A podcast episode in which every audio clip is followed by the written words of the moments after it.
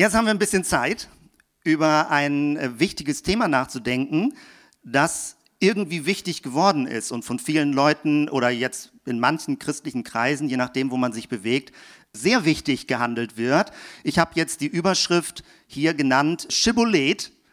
Oder ist die Einstellung zur Homosexualität das Prüfkriterium für wahre Gläubigkeit?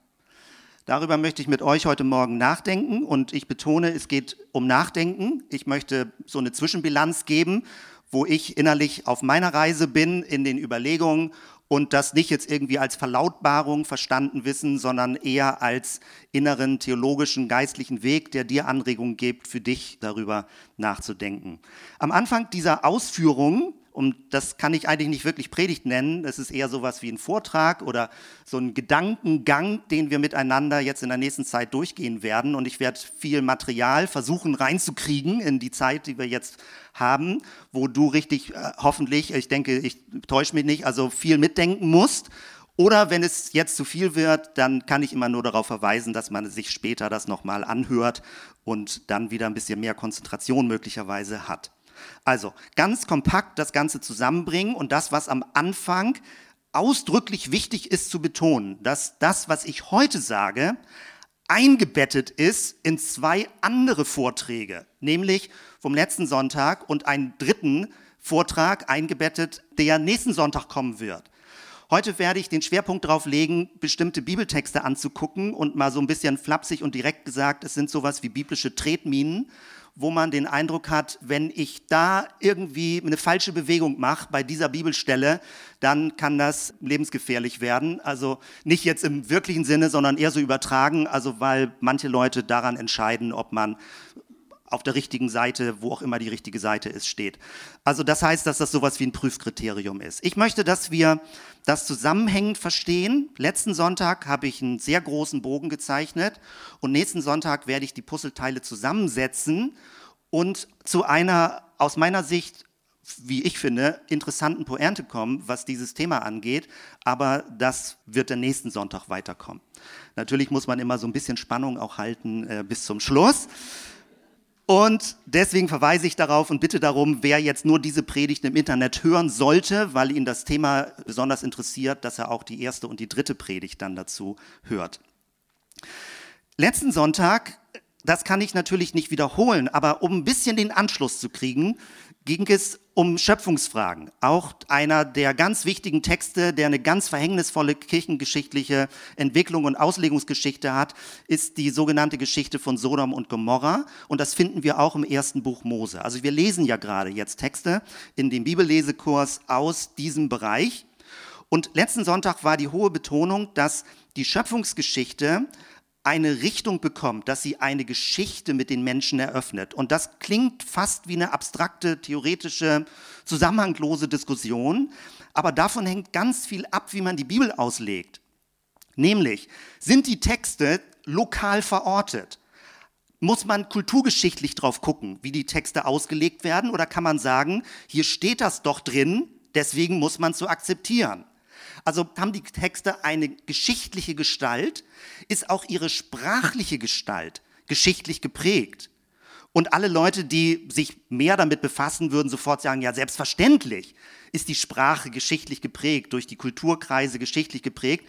Aber bei bestimmten Themen hält sich irgendwie hartnäckig die Vorstellung, dass man Bibeltexte eins zu eins in die heutige Zeit übertragen kann. Und dann glaubt man, dass man damit biblisch ist, weil man eben die Bibel so nimmt, wie es da steht. Und alles andere, was man nicht so nimmt, wie es da steht, gilt dann als Beliebigkeit, Verwässerung, Liberalisierung und was es auch alles denn für Begriffe dazu gibt. Das heißt, wenn wir grundsätzlich die Geschichtlichkeit der Texte akzeptieren und ernst nehmen wollen, was ich glaube, was richtig ist, dann kommt man natürlich in eine komplexere Aufgabe hinein, Texte auszulegen, weil man muss versuchen, die gesamten zusammenhängenden Aspekte im Blick zu haben. Und es ist auch sehr spannend, dass es mag für manche Leute irritierend sein, dass die biblischen Texte im Dialog mit der Umgebung sind. Das heißt, sie beziehen sich auf bestimmte Praktiken oder Einstellungen der umliegenden Völker. Oder noch spannender, und das mag für manche Leute ganz irritierend sein, ist, dass teilweise auch innerhalb der biblischen Bücher Korrekturen vorgenommen werden, weil es ist ja ein geschichtlicher Zeitraum von etwa 1500 Jahren und Jesus hat bestimmte Dinge anders zum Beispiel kommentiert, als sie im Alten Testament noch waren. Manche Dinge hat er bestätigt, manche Dinge korrigiert, manche Dinge hat er gar nicht aufgenommen und gar nicht irgendwie thematisiert. Das ist ja gerade das Spannende bei der Bibel. Manche Leute würden vielleicht eher denken, das ist sowas wie ein Unglück, im Sinne von, ah, die Bibel ist geschichtlich, damit wird alles beliebig und jeder legt es so aus, wie er es halt für sich gut findet. Nein, natürlich muss man es geschichtlich betrachten. Aber die Frage ist, ist das Ganze eher eine Behinderung der Botschaft, dass die biblischen Texte geschichtlich zu verstehen sind? Oder ist es gerade die Botschaft, dass Gott nämlich in unsere menschliche Geschichte hineinkommt und inmitten des Verlaufes der Geschichte sich offenbart? Und das ist eine sehr tiefe, grundlegende Weichenstellung, wie man die Bibel versteht und wie man sie auslegt. Und ich bin sehr dafür und ich glaube, dass wir der Bibel damit gerecht werden und ihr entsprechen, wenn wir ihre geschichtliche, sprachliche Geschalt sehr ernst nehmen. Das hat nichts mit Beliebigkeit zu tun, sondern aus meiner Sicht hat das eher damit zu tun, biblischer zu werden, als nur wörtlich zu sein, sondern wirklich die biblische Geschichte auch dabei ernst zu nehmen. Und in diesem Zusammenhang, etwas Zweites vom letzten Sonntag, hatte ich davon gesprochen, dass eine Reihe von biblischen Texten, und das habe ich noch nicht belegt, aber dass es eine Grundrichtung in der Bibel gibt, so etwas wie eine heilige Hierarchie zu dekonstruieren so eine unsichtbare Pyramide, wo Menschen oben sind und andere unten sind. Und das ist halt so wie so ein unsichtbares Kastensystem, wo Menschen eingeordnet werden, an, angeblich entsprechend einer Naturordnung. Das ist eben die Natur. Und das Spannende ist, dass die Bibel an vielen Stellen das dekonstruiert. Warum? Weil so eine Art von heiliger Pyramide Menschen unterdrückt weil es eine Form von Machtstruktur ist, wie Menschen in die Schranken gewiesen werden. Und solche Arten von Pyramiden, die es in tausendfacher Variante gibt, auch in heutiger Zeit, manchmal Hackordnungen in einer Gesellschaft zum Beispiel, Rangordnungen, Statussymbole, auf Leute runtergucken oder nach oben schlecht reden oder irgendwie so, sind alles vertikale Dynamiken in einer Gesellschaft. Und was wir im Neuen Testament bei Jesus ja ganz stark finden, ist, dass er eine, eine Auge in Auge Menschlichkeit leben möchte. Er will, dass Menschen alle ernst und wahrgenommen und integriert sind. Und das Bild dafür ist, dass sie eingeladen sind, am Tisch, mit am Tisch zu sitzen, Tischgemeinschaft zu haben.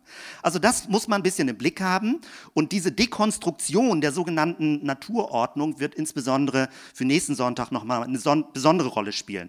Heute ist die Grundlage zu allem, was ich jetzt zu Bibeltexten sage, dass ich davon überzeugt bin, wir müssen die Bibeltexte sehr ernst nehmen im Rahmen ihrer geschichtlichen Gestalt.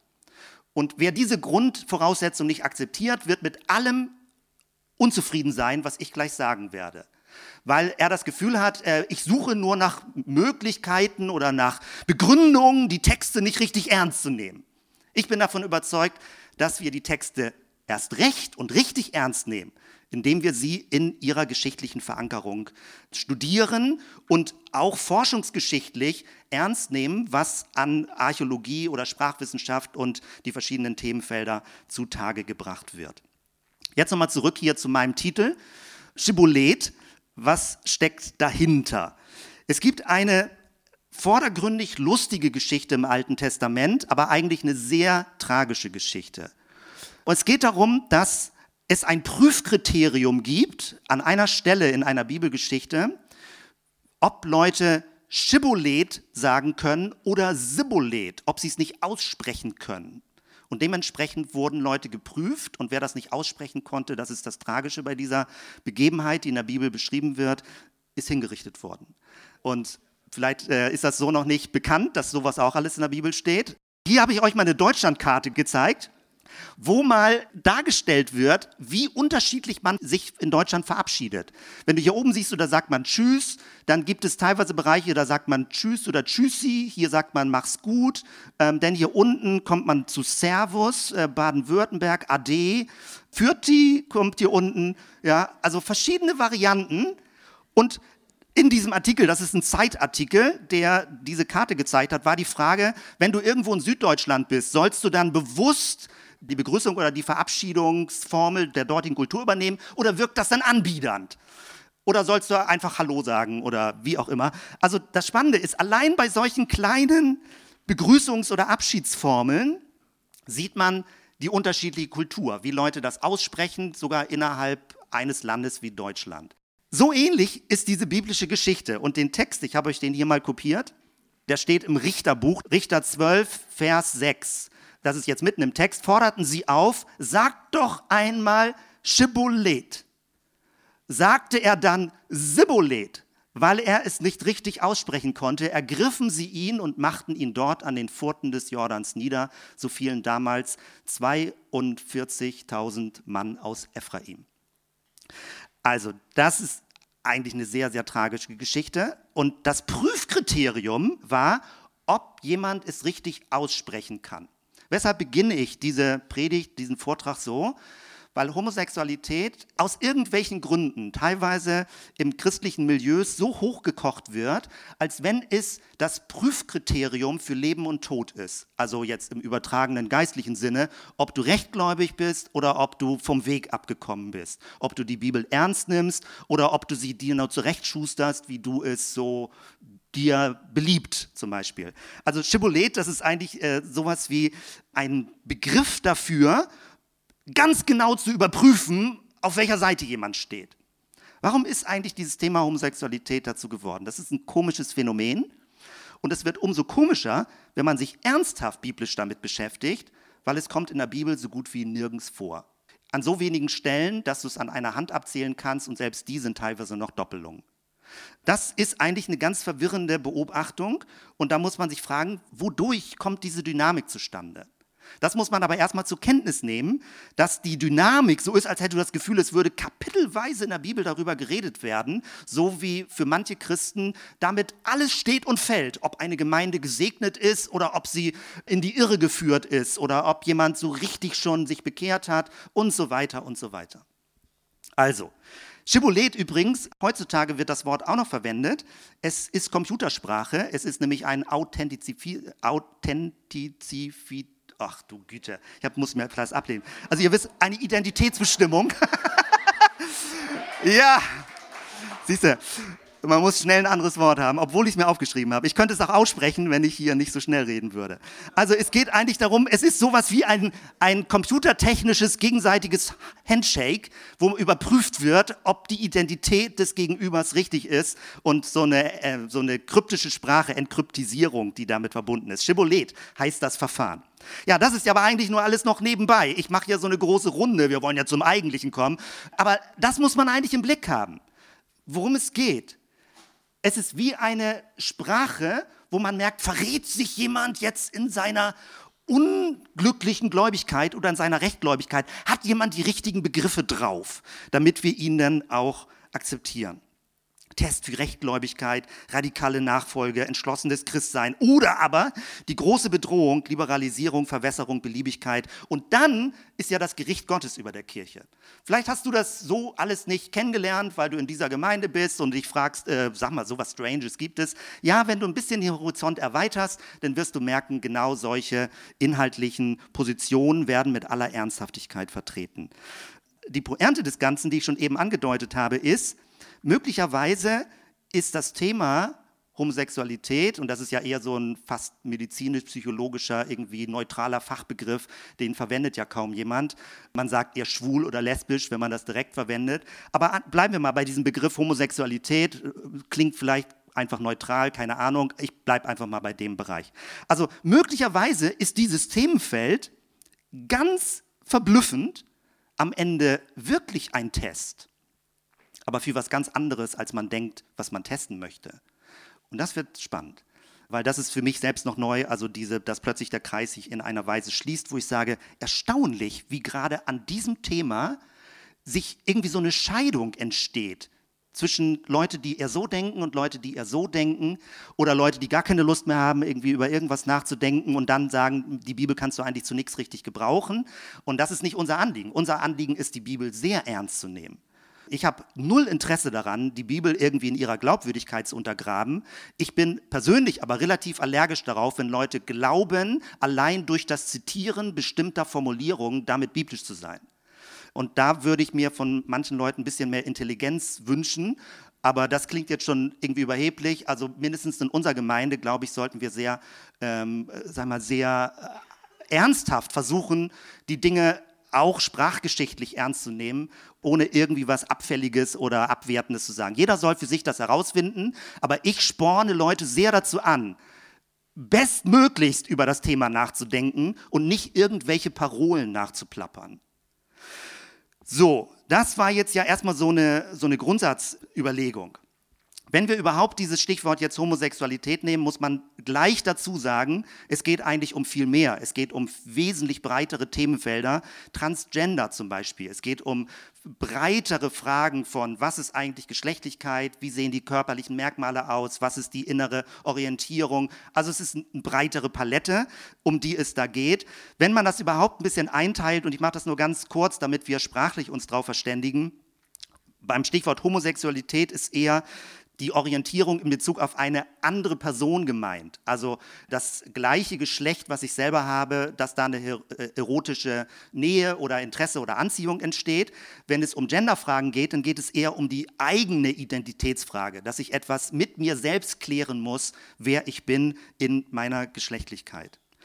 Was ich auch jetzt am Anfang sofort aussprechen und, und sagen muss, ist eine Form von Abgrenzung. Selbst wenn ich jetzt einiges an Zeit zur Verfügung habe habe ich nicht endlos Zeit zur Verfügung und das Thema ist so riesengroß. Das heißt, was ich überhaupt nicht kann und auch nicht möchte und auch nicht tun werde, ist, etwas Psychologisches zu dem Thema zu sagen, etwas Medizinisches zu dem Thema zu sagen. Das wäre ein völlig falscher Eindruck, dass ich überhaupt was dazu sagen kann. Auch müsste man eigentlich etwas zur leidvollen Geschichte sagen, was Verfolgung, Diskriminierung angeht und Kirche hat hohe Anteile daran durch eine verzerrte und verdrehte Bibelauslegung. Da müsste man auch ganz viel drüber sagen, aber das sprengt wiederum den Rahmen. Die Schuldgefühle, die dadurch Menschen gemacht werden, Selbstverdammungsgefühle, die dadurch ausgelöst werden. Auch kann ich nichts dazu sagen zur rechtlichen Situation. Ganz kurz, soweit nur ein Hinweis. Aktuell ist es so, nach meinem Kenntnisstand von den 193 Staaten weltweit, steht in 78 Staaten, Homosexualität wird bestraft, manchmal sogar mit dem Tod. Also das ist die aktuelle Weltlage. Und die Vorstellung, dass das ganze Ding so ähm, einfach so locker ist und alle sind so wahnsinnig tolerant, das entspricht dem nicht. Es gibt ähm, noch eine Reihe von Ländern, die das als Verbrechen markieren. Auch in Deutschland gibt es eine Geschichte, auch wer, ähm, also bis nach dem Krieg noch, auch wer den einen der aktuellen Filme gesehen hat von Alan Turing, diesen großen Mathematiker, der nach England, also immer noch, sage ich mal, unter Druck einer Hormontherapie unterzogen wurde, weil man den Eindruck hatte, es ist eine Krankheit und er muss umerzogen werden und der selbst dann Suizid begangen hat, weil das einfach psychisch so nicht mehr auszuhalten ist.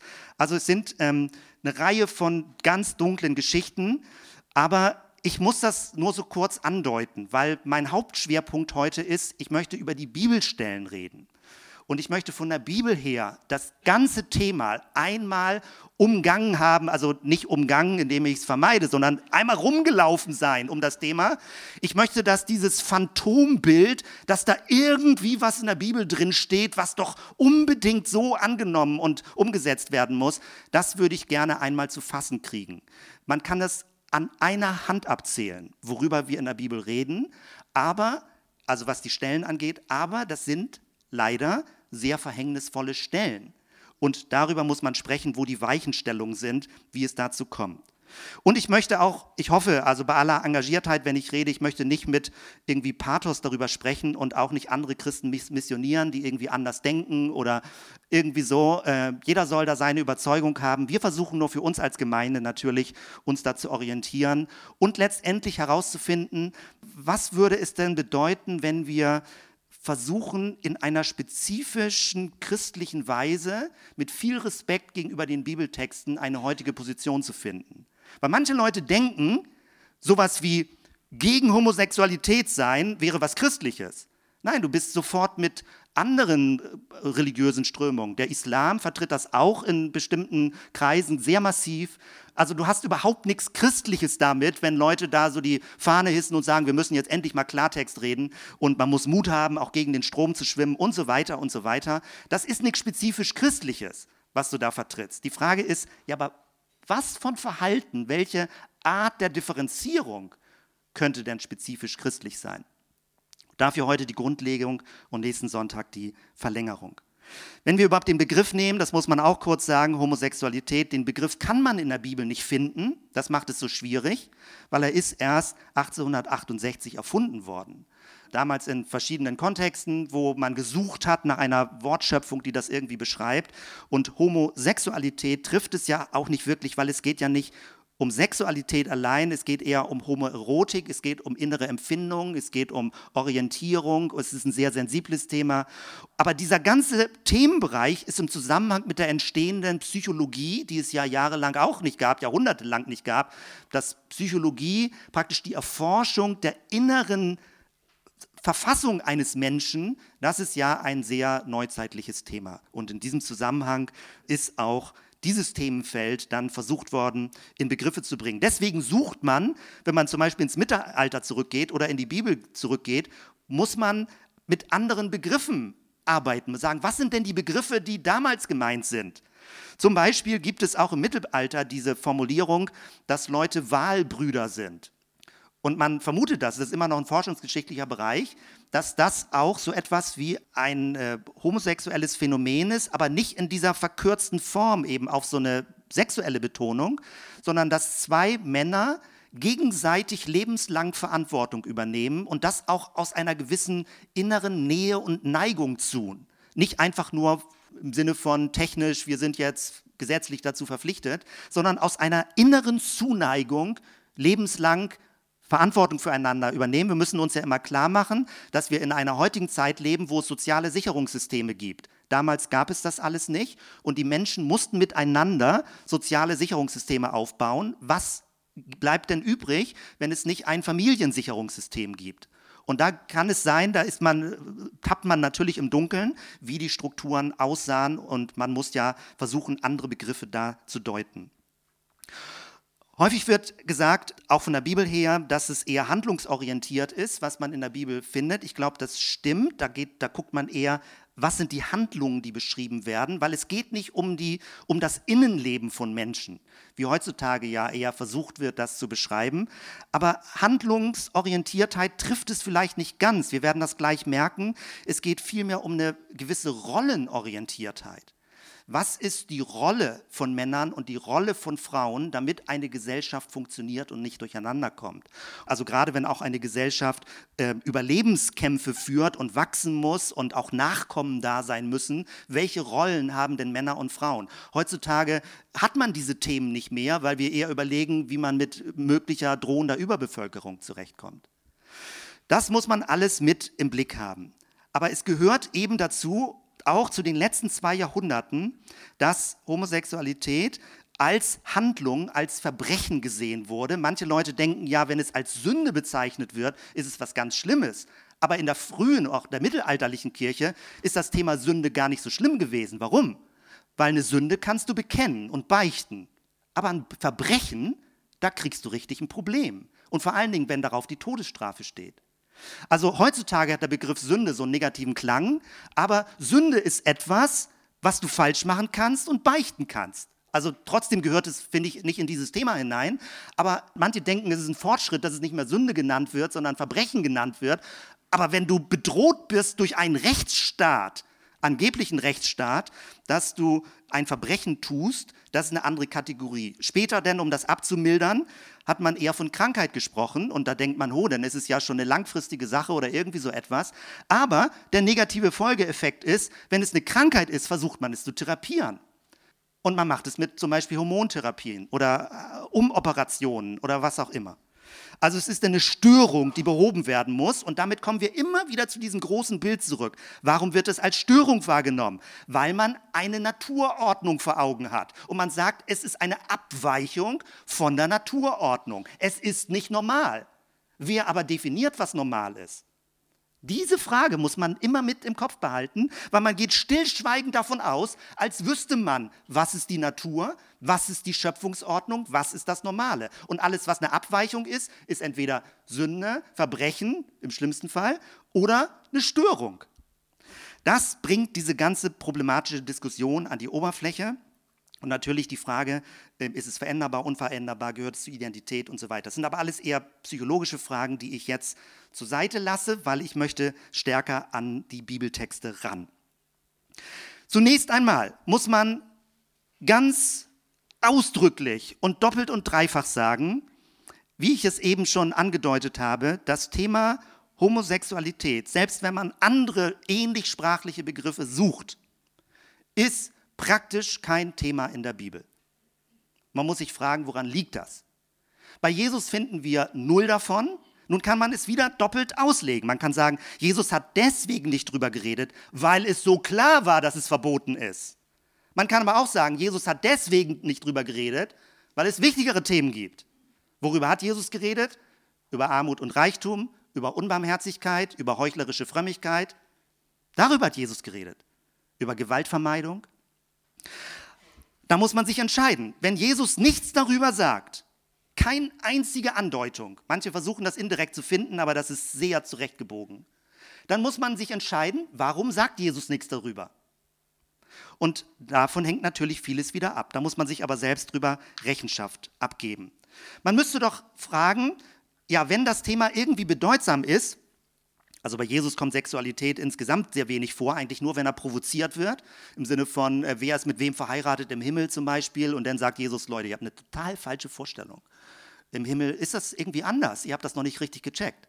Das heißt, Jesus reagiert eigentlich nur darauf, wenn er in Bezug auf Ehescheidung und sowas irgendwie in die Pfanne gehauen werden soll, dann spricht darüber. Aber wir finden es nicht als aktives Thema, was Jesus ausdrücklich hervorhebt. Man müsste doch umgekehrt fragen, auch es müsste bei den Propheten vorkommen. Wenn die Propheten irgendwie einen Missstand im Volk anprangern wollen, dann müsste da doch irgendwie mal in den vielen Prophetenkapiteln was vorkommen. Aber auch die Propheten reden über Armut und Reichtum, über hohle Frömmigkeit, über mangelnde Barmherzigkeit.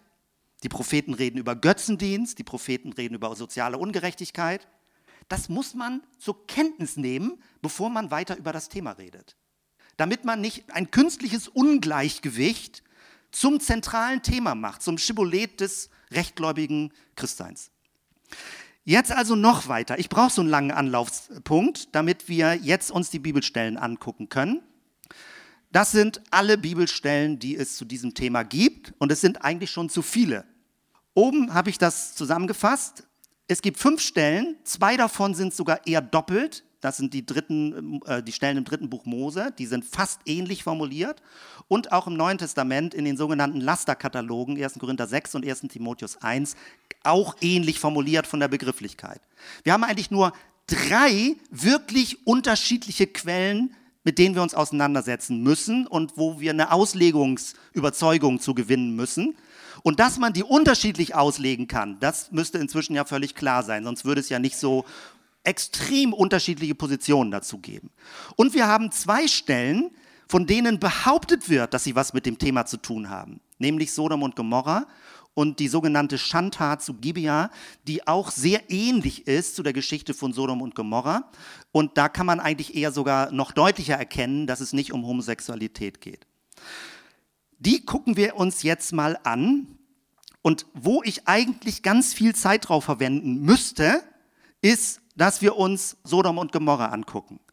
Weil Sodom und Gomorra wird verstanden, richtig, dass Leute sagen, ja, da ging es doch irgendwie um Homosexualität und Feuer und Schwefel vom Himmel. Und da hat Gott doch ein für alle Mal klar gemacht, schon gleich am Anfang der Menschheitsgeschichte, das geht nicht, das ist sowas von verdorben, da müssen wir was gegen tun. Und wenn Gott Schwefel vom Himmel fallen lässt, ja, wie viel mehr dürfen wir denn seinen Auftrag erfüllen?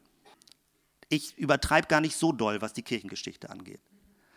Es gab die ganzen Ketzerverbrennungen, es gab die ganzen Verdächtigungen, trotz Leute denunzieren damit, die ganzen Befürchtungen, dass die Kirche unrein wird dadurch und so weiter und so weiter. Aber kurz zusammengefasst, und wir haben einen Bibelblog, wo wir dann auch noch ein Forum dazu haben und da können wir die Stellen nochmal genauer uns angucken.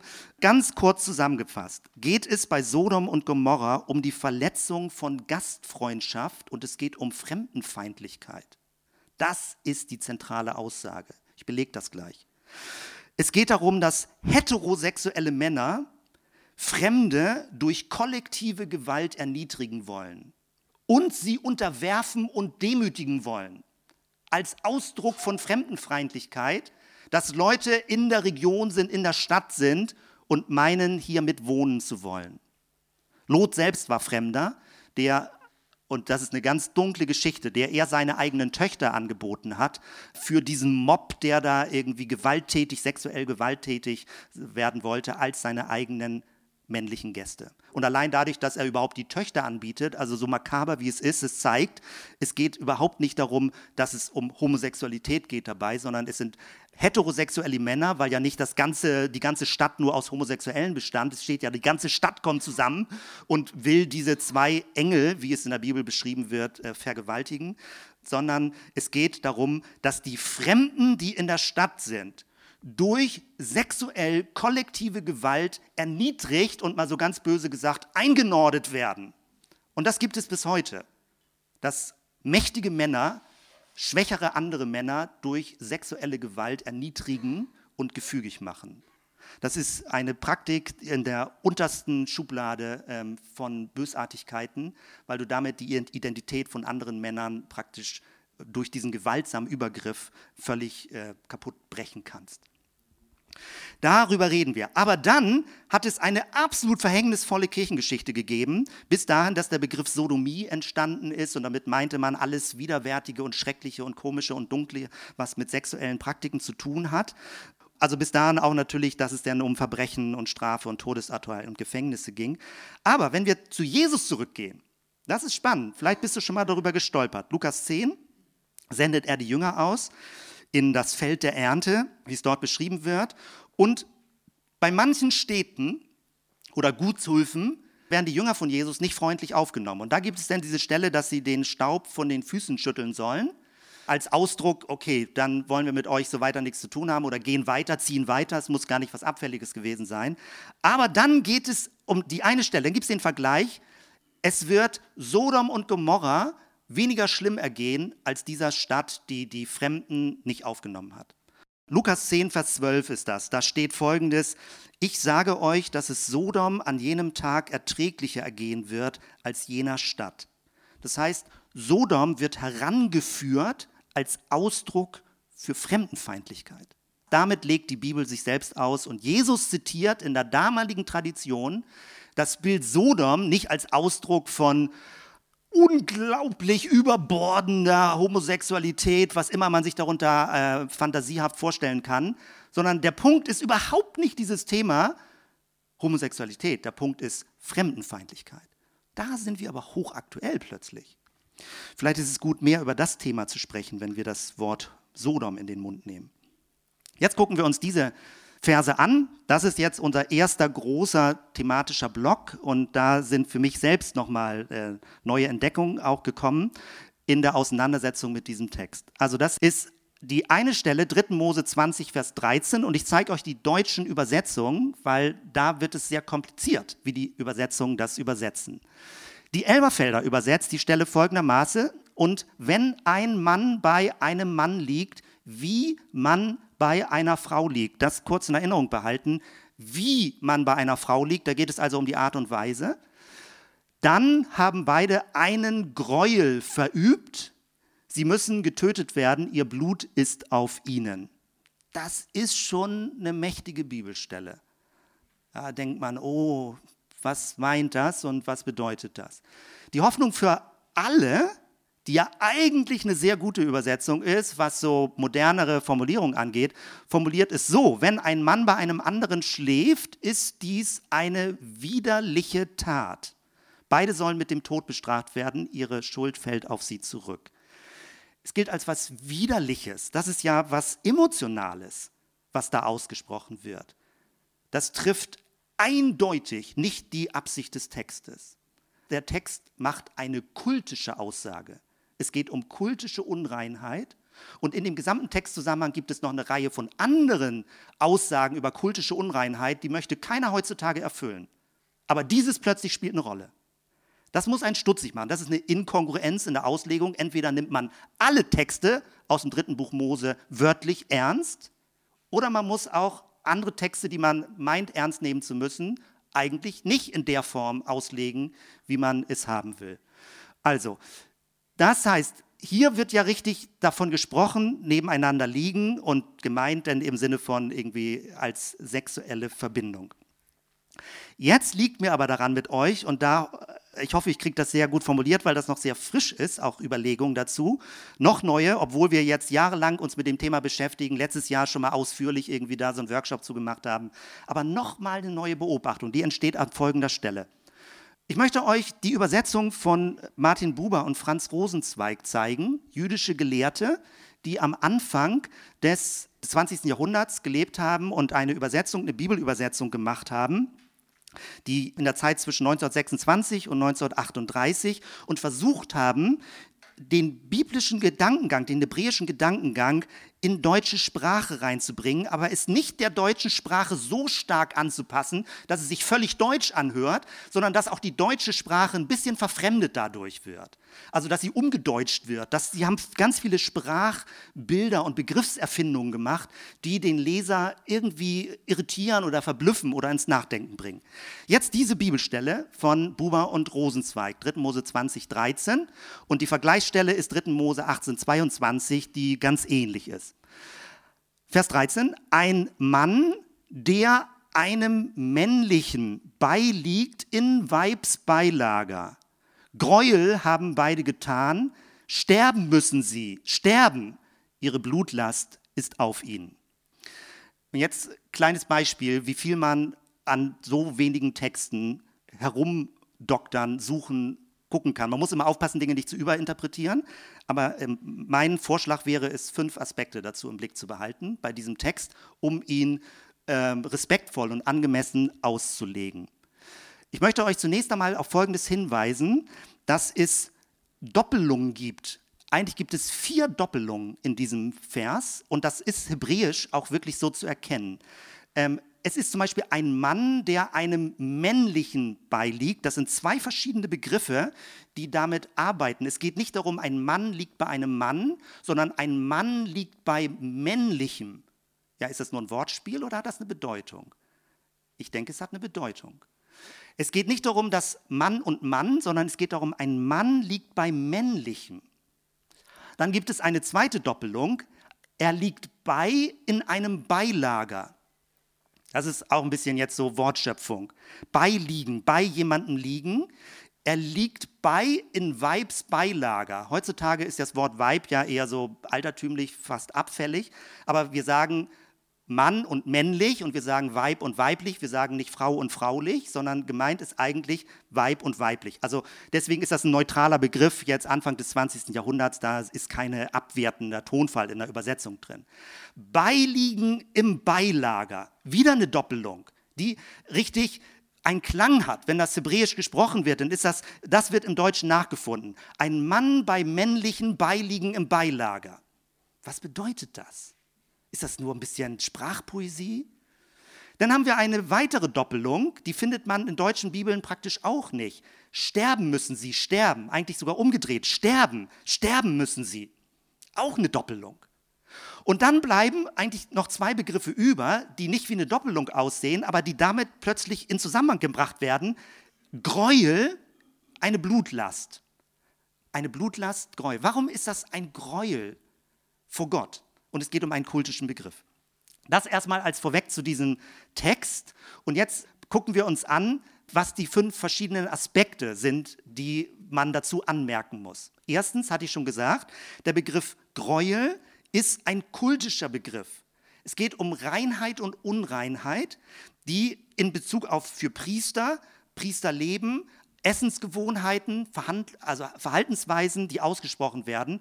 Und vieles davon eigentlich fast alles hat Jesus nicht im Neuen Testament bestätigt und übersetzt. Also er hat es nicht mitgenommen in das Neue Testament, sondern das ganze sogenannte Ritualgesetz, Zeremonialgesetz ähm, ist alttestamentlich und ist in Jesus abgeschafft.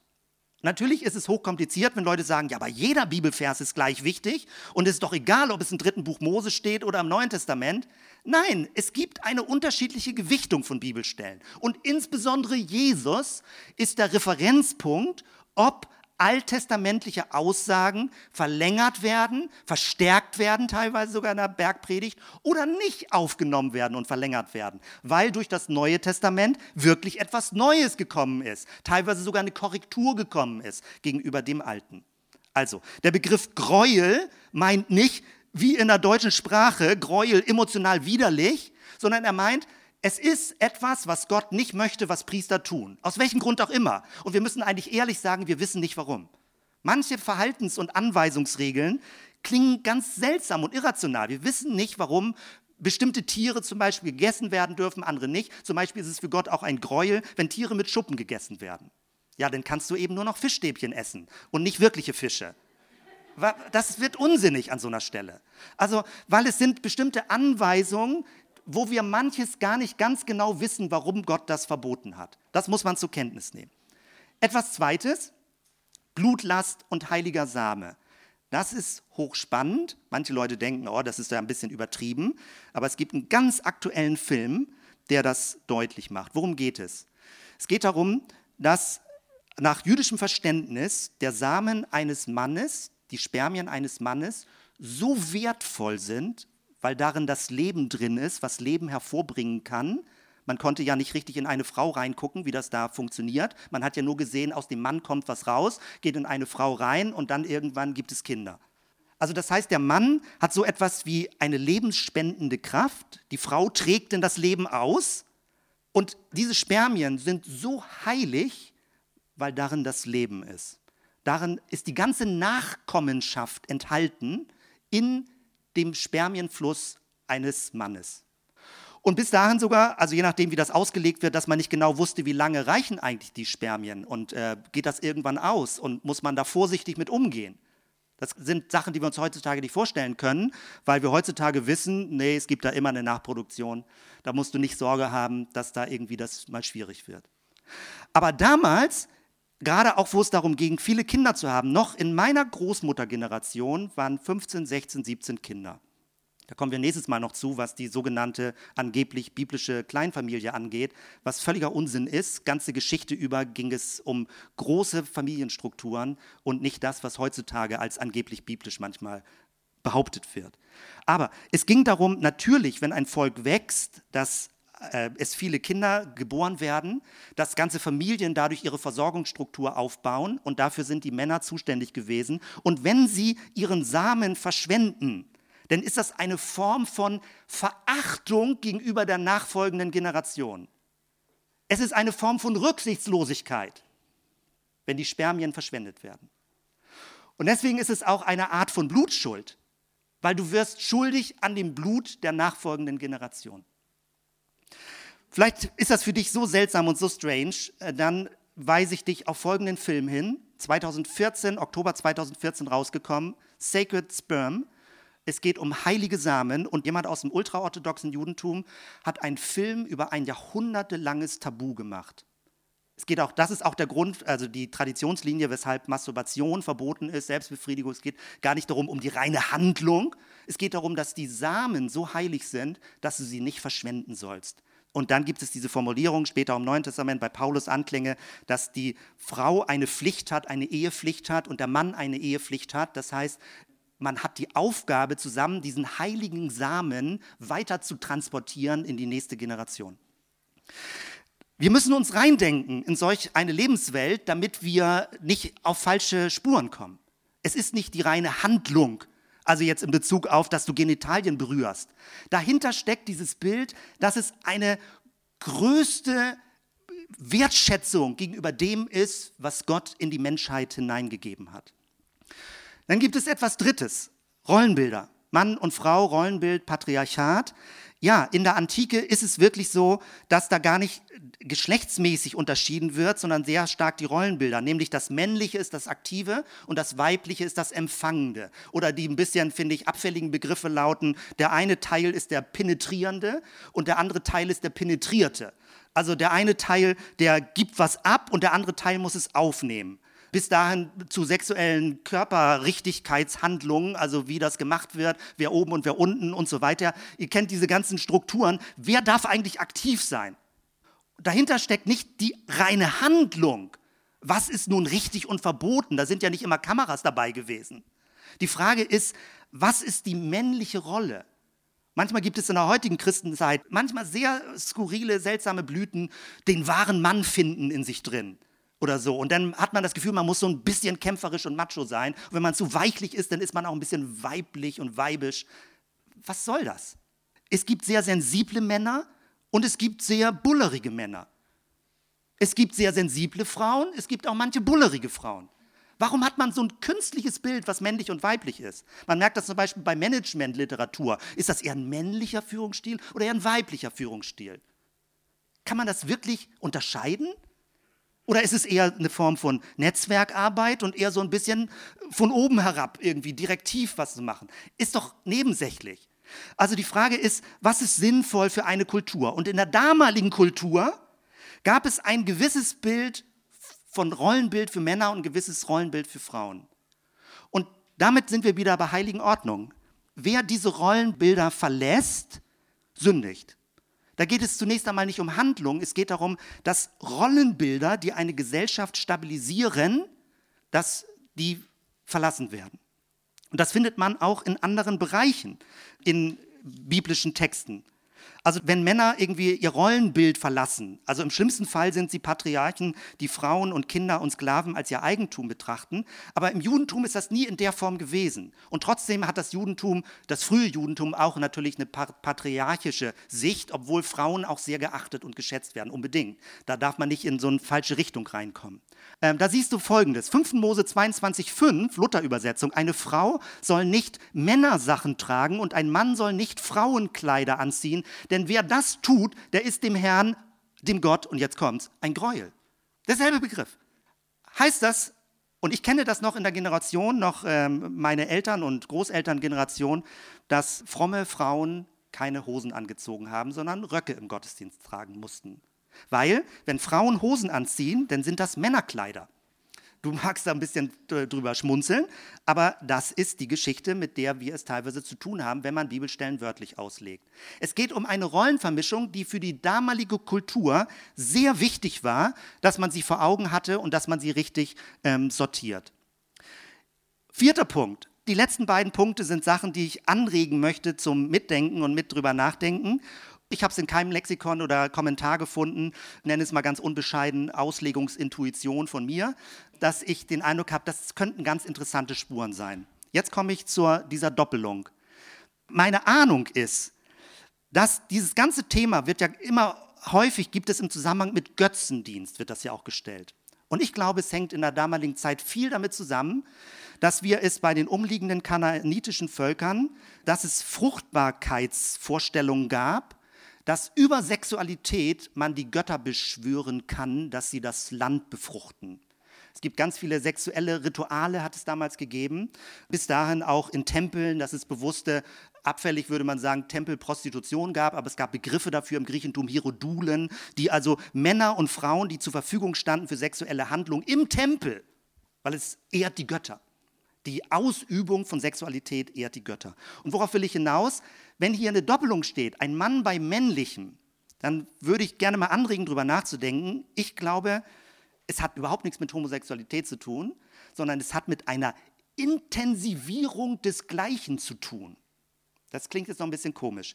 Es gibt das in Afrika, gibt es das, wenn zum Beispiel Stieren mit einem großen Schwert die Kehle aufgeschlagen wird und das Blut direkt warm aus dem Stier rausläuft, dass Leute unter sind und das Blut über sich rüberlaufen wollen, weil sie dann magische Blutskräfte bekommen. Übernimm dieses Bild mal in Bezug auf Praktiken in den damaligen Völkern, dass das Männliche, das Mächtige ist, das Starke ist und dass ein Krieger zum Beispiel noch mehr Energie haben will. Er bekommt die nicht durch eine Frau. Eine Frau schwächt ihn eher. Er bekommt das durch einen Mann. Er potenziert seine Energie durch männliche Sexualität. Diesen Gedankengang würde ich gerne mal mit einwerfen in das Feld der Auslegung, weil dann geht es um eine Form von Intensivierung, die verboten wird, weil es hat mit Götzenkult zu tun, dass die Sexualität angebetet wird und dass man glaubt, über eine intensivierte Sexualität desgleichen noch mehr Kraft zu bekommen. Und das verbietet Gott, weil er sagt, Sexualität hat nichts mit Götzen zu tun. Und das Fünfte, was ich hier auch mit meine, ist, hier steht nicht, dass ein Mann bei einem anderen Mann liegt wie bei einer Frau, also das Thema Art und Weise, sondern in Weibsbeilager. Es geht um einen Ort. Das ist interessant. Es geht nämlich um die Frage, dass die männliche Sexualität nicht in dem Schutzraum, wo Mann und Frau zusammen sind und vor Gott die nächste Generation sozusagen im Blick haben, diese Art von egozentrierter, selbstzentrierter Sexualität ist ja eher ein modernes Phänomen auch in der Form, dass man Sexualität in Verbindung bringt, gar nicht mehr mit, mit Kinder bekommen. Aber damals, dass es eine heilige Form war, wenn Mann und Frau schöpfungsbedingt als polare Struktur, wie Gott sich abbildet in dieser Welt, männlich und weiblich steht es in den Schöpfungsberichten, dass an diesem heiligen Ort Mann und Mann zusammen sind und es eine Form von Götzenkultur ist, die Sexualität zu zelebrieren und man über Intensivierung des Gleichen mächtig wird und nicht im Respekt der Unterschiedlichkeit. Weil männlich und weiblich ist ja etwas Polares, wo man gegenseitig sich braucht und das vor Gott als Geschenk annimmt. Das heißt, es geht darum, dass Mann bei männlichem nicht im Beilager eines Weibes, im weibischen Beilager beiliegt. Es geht wieder um Rollen. Es geht um Orte, es geht um heilige Orte. Es geht darum, dass der heilige Same vor Gott nicht verachtet wird. Und dass, wenn Männer bei Männern liegen, es nicht eine Form von Verachtung gegenüber weiblicher Sexualität ist. Weil Männer sagen, ich will das nicht mit einer Frau machen. Ich will stark werden. Eine Frau schwächt mich. Wenn das alles mit reinspielt, dann versteht man, warum Gott das nicht will, dass Sexualität so gelebt wird. Aber es hat nichts mit der heutigen Diskussion zum Thema Sexualität zu, also Homosexualität zu tun. Es geht um eine aufgeladene Götzenkultur, die in sexuellen Praktiken ausgelebt wird. Das ist ein Vorschlag, den ich irgendwie mit einbringen möchte in diese ganze Auslegungsgeschichte. Jetzt gehen wir ins Neue Testament und wir gucken uns die Lasterkataloge an. 1. Korinther 6, 9 bis 10. Elberfelder Bibel, ähnlich wie die Luther-Übersetzung. Oder wisst ihr nicht, dass Ungerechte das Reich Gottes nicht erben werden? Irrt euch nicht, weder Unzüchtige noch Götzendiener noch Ehebrecher noch Lustknaben noch Knabenschänder noch Diebe noch Habsüchtige noch Trunkenbolde noch Lästere noch Träuber werden das Reich Gottes sehen. Die zentralen Begriffe hier drin sind Unzüchtige, Ehebrecher, Lustknaben, Knabenschänder. Und die Lutherbibel, finde ich, so fremd wie die Begriffe sind, übersetzt es noch ziemlich gut. Wenn du jetzt aber die sogenannten neuen Übersetzungen dir anguckst, liest du darin folgendes. Gute Nachricht, die Unzucht treiben oder Götzen anbeten, da geht es immer um Götzendienst.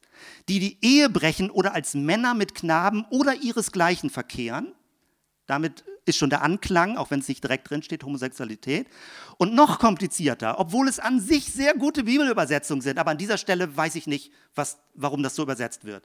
Neue Genfer Übersetzung, ähnlich Hoffnung für alle. Keiner, der ein unmoralisches Leben führt, das Stichwort Unzucht, Götzen anbetet, die Ehe bricht und jetzt kommt es, homosexuelle Beziehungen hat. Was bringt die Bibelübersetzer dazu, das so zu übersetzen? Das ist ein Fragezeichen. Und da merkt man, da steckt eine bestimmte Theologie hinter, warum das so übersetzt wird.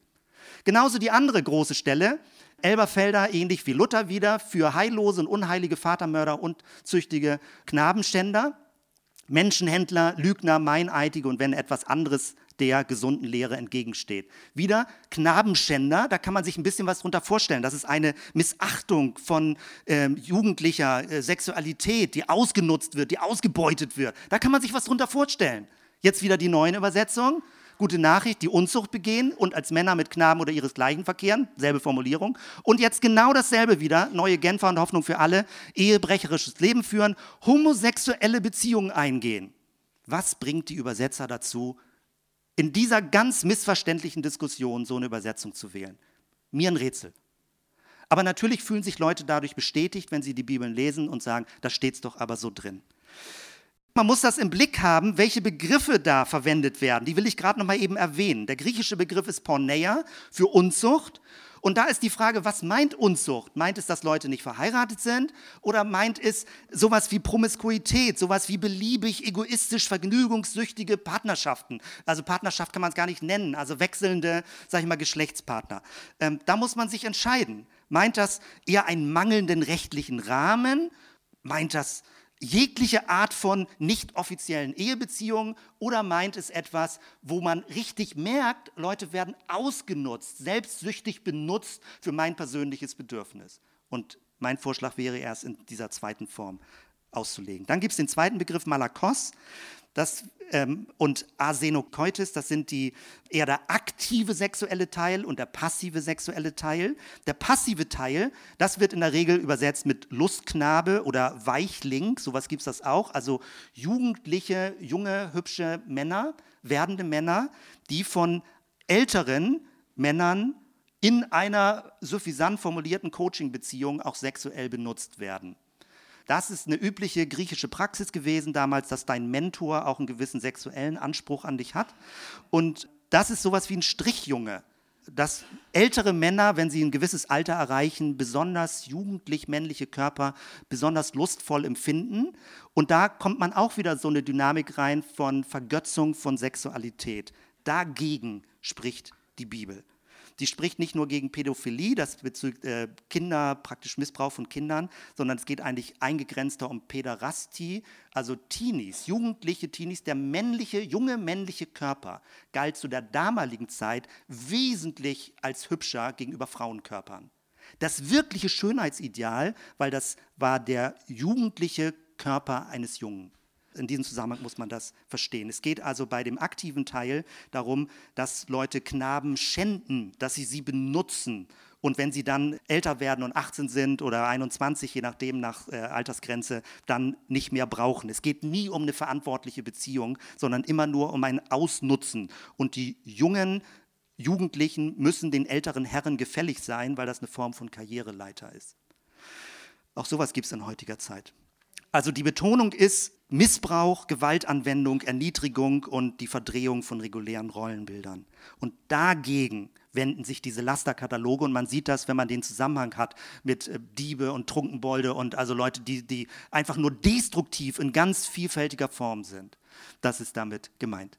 Jetzt gucken wir uns aber auch noch den Paulus-Text an und der ist leider mit der komplizierteste von allen nicht wirklich vom Text her kompliziert, sondern von der Weichenstellung verhängnisvoll, ob man in die eine Richtung oder andere Richtung ihn auslegt. Ich will versuchen, euch das hier vorne zu zeigen.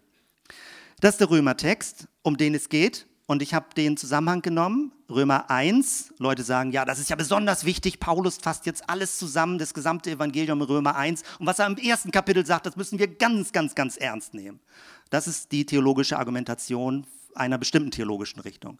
Vers 24. Deshalb hat Gott sie mit ihren Trieben, Hoffnung für alle, das ist in diesem Fall, äh, finde ich, gut und treffend übersetzt, Trieben und Leidenschaften überlassen, sodass sie sogar ihre eigenen Körper entwürdigen.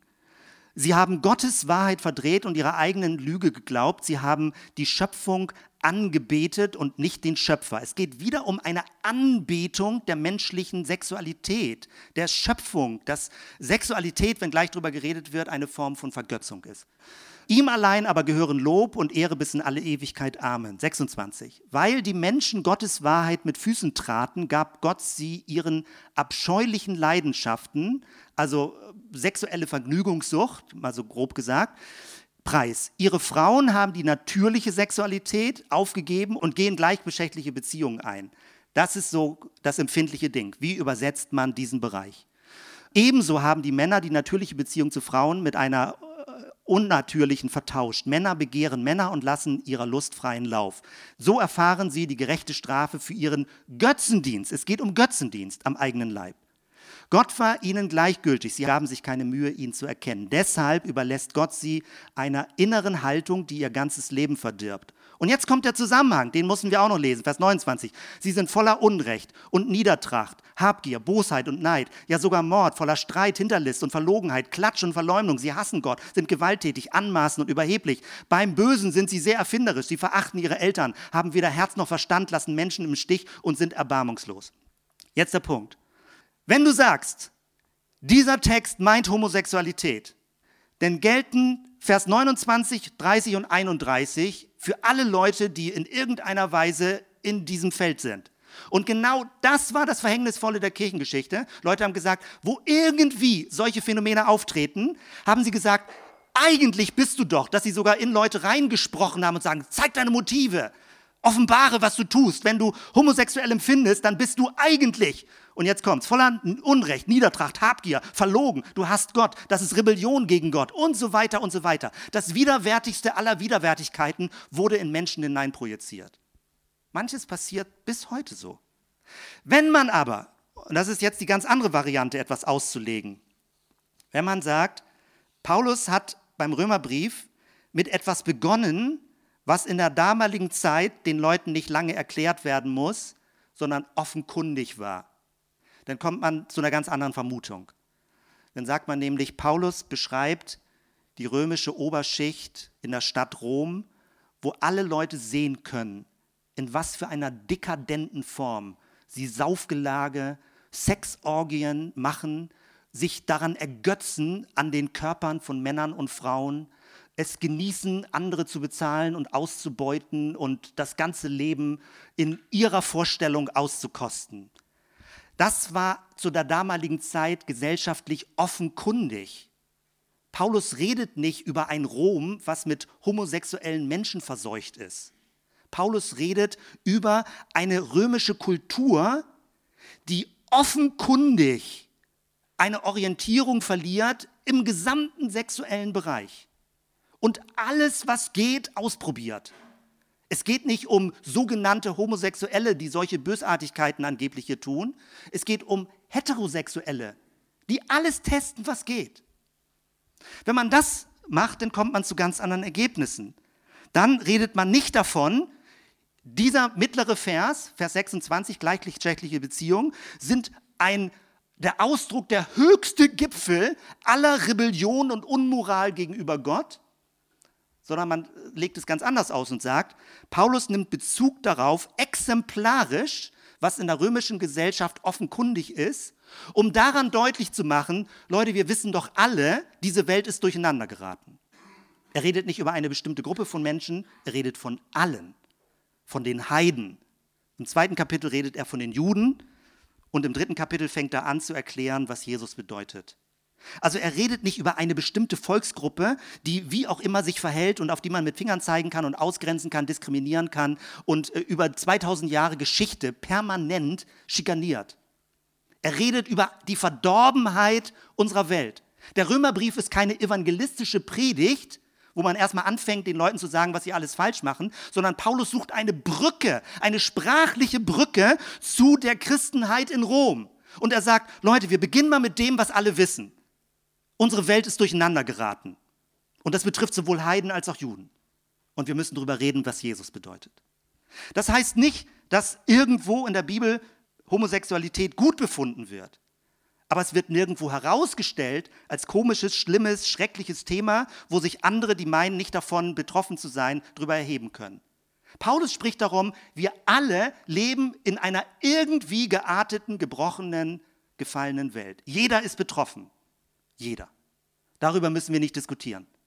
Wir müssen darüber reden, was es bedeutet, miteinander zu leben und von Christus her eine neue Gemeinschaft aufzubauen.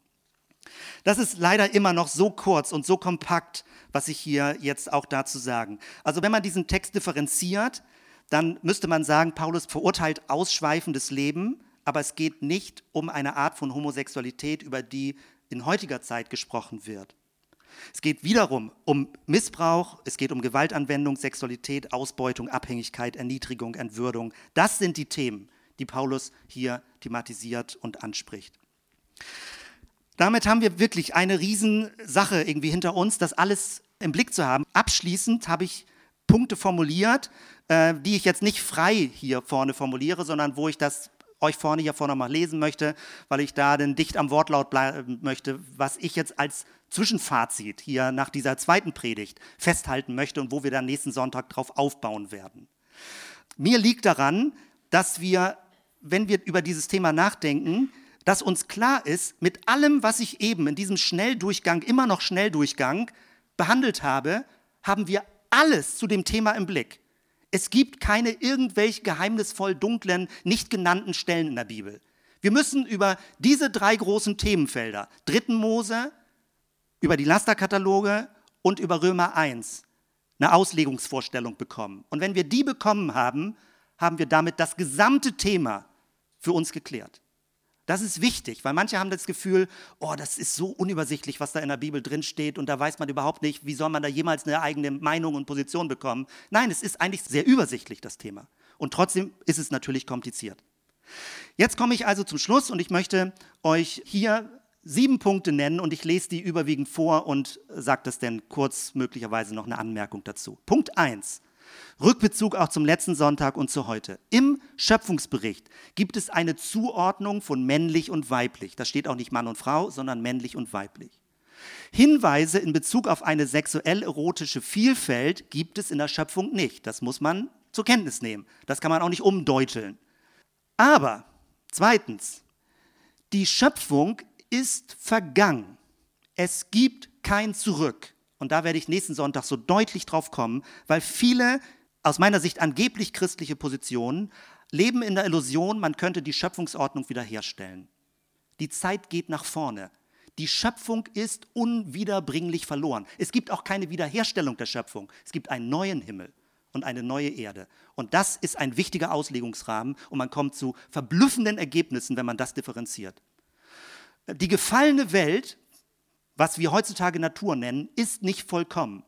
Es gibt in dieser Welt, in der wir leben, nur zweitbeste Lösungen. Wir müssen über die besten der zweitbesten Lösungen reden, aber es gibt keine besten Lösungen.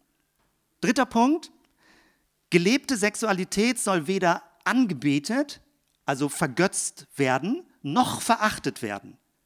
Sexualität ist kein spiritueller Weg zum Göttlichen, sondern Gottes Geschenk an die Menschen. Damit wird das Aufeinander bezogen sein konsequent in der Leiblichkeit zum Ausdruck gebracht, wie Gott uns geschaffen hat. Gott bildet in dieser Polarität einen zentralen Aspekt seines Wesens ab. Das ist etwas, worum es geht, dass das Weibliche nicht verachtet wird oder umgekehrt natürlich auch von Frauen nicht das Männliche verachtet wird. Aber da geht es um ganz andere Themenfelder, um Vergötzung oder Verachtung oder Selbstpotenzierung durch Intensivierung. Viertens, der eigentliche Kampf gilt nicht bestimmten sexuellen Handlungen, sondern der Entwürdigung von Menschen durch sexuelle Handlungen. Wenn man das auseinanderkriegt, finde ich, hat man einen großen Fortschritt, also finde ich in der inneren Klarheit.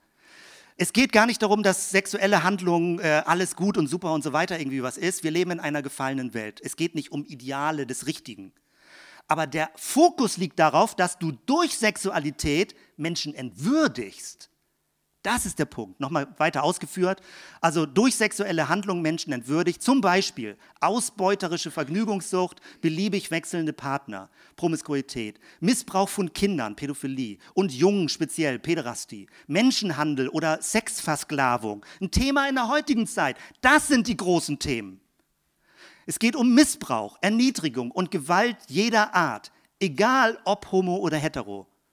Das ist eigentlich eine zweitrangige Sache. Und was man auch betonen muss, weil manche Leute denken, sie wären immer aus dem Schneider, es geht darum, auch innerhalb von festen Ehebeziehungen muss man das im Blick haben. Auch innerhalb von Ehebeziehungen keine Entwürdigung, kein Missbrauch, kein Ausnutzen, nicht wir sind doch verheiratet oder irgend so ein Kram. Respekt bis wirklich ins Tiefste hinein vor der Andersartigkeit des anderen. Fünftens, das Vorkommen von langfristigen, freiwilligen, gleichberechtigten schwulen und lesbischen Beziehungen war im alten Orient oder Antike nicht bekannt, das wissen wir nicht, oder konnte innerhalb der damaligen Rahmenbedingungen zumindest nicht gelebt werden. Es konnte nicht gelebt werden durch die Art und Weise der Rollenbilder, der Familienstruktur, der Versorgungsstrukturen. Die sogenannte Liebesheirat gibt es ja erst seit wenigen Jahrzehnten, Jahrhunderten. Damals ging es um ganz andere Dinge, wie Leute, wie, wie Verwandtschaftsbeziehungen entstehen und so weiter. Also es spielte gar keine Rolle, dieses Thema. Ähm, das muss man auch zur Kenntnis nehmen. Das macht es nicht leichter, aber man muss es ernst nehmen. Sechstens, daraus folgt, die Aussagen der Bibel sind nicht unmittelbar, also ohne den geschichtlichen Kontext zu beachten, auf die Themenfelder homoerotische Orientierung und intersexuelle Lebensformen übertragbar. Ja, das ist natürlich jetzt doof. Vielleicht äh, hast du was anderes erhofft, dass man jetzt mal so ein paar Leitlinien bekommt oder so. Das Ergebnis der heutigen Predigt ist, wir können mit der Bibel unmittelbar aus Bibelstellen heraus nichts ableiten für die heutige Zeit. Das heißt aber nicht, dass wir gar nichts sagen können. Und ich habe ja noch einen dritten Teil. Und der ist nicht nur zehn Minuten lang, der dritte Teil. Und damit mache ich jetzt hier den siebten Punkt. Der siebte Punkt heißt folgendermaßen.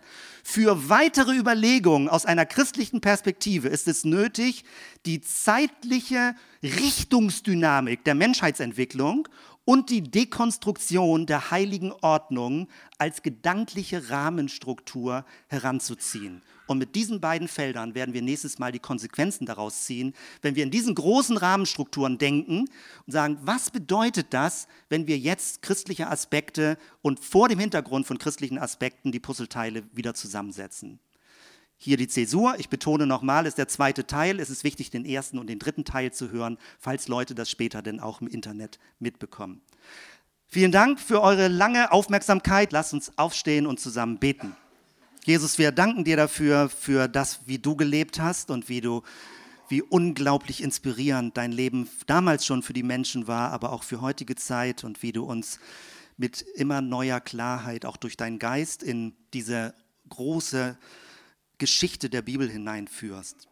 Danke, Herr. Danke, dass du uns zutraust, dass wir in heutiger Zeit nachdenken und dass wir für heutige Zeit Dinge herausfinden, die wichtig sind und wertvoll sind und wofür es sich lohnt und was dir gemäß ist, sich zu engagieren und dass wir auch uns nicht verlaufen in Nebenschauplätzen und behaupten, Dinge wären wichtiger, als sie wirklich sind.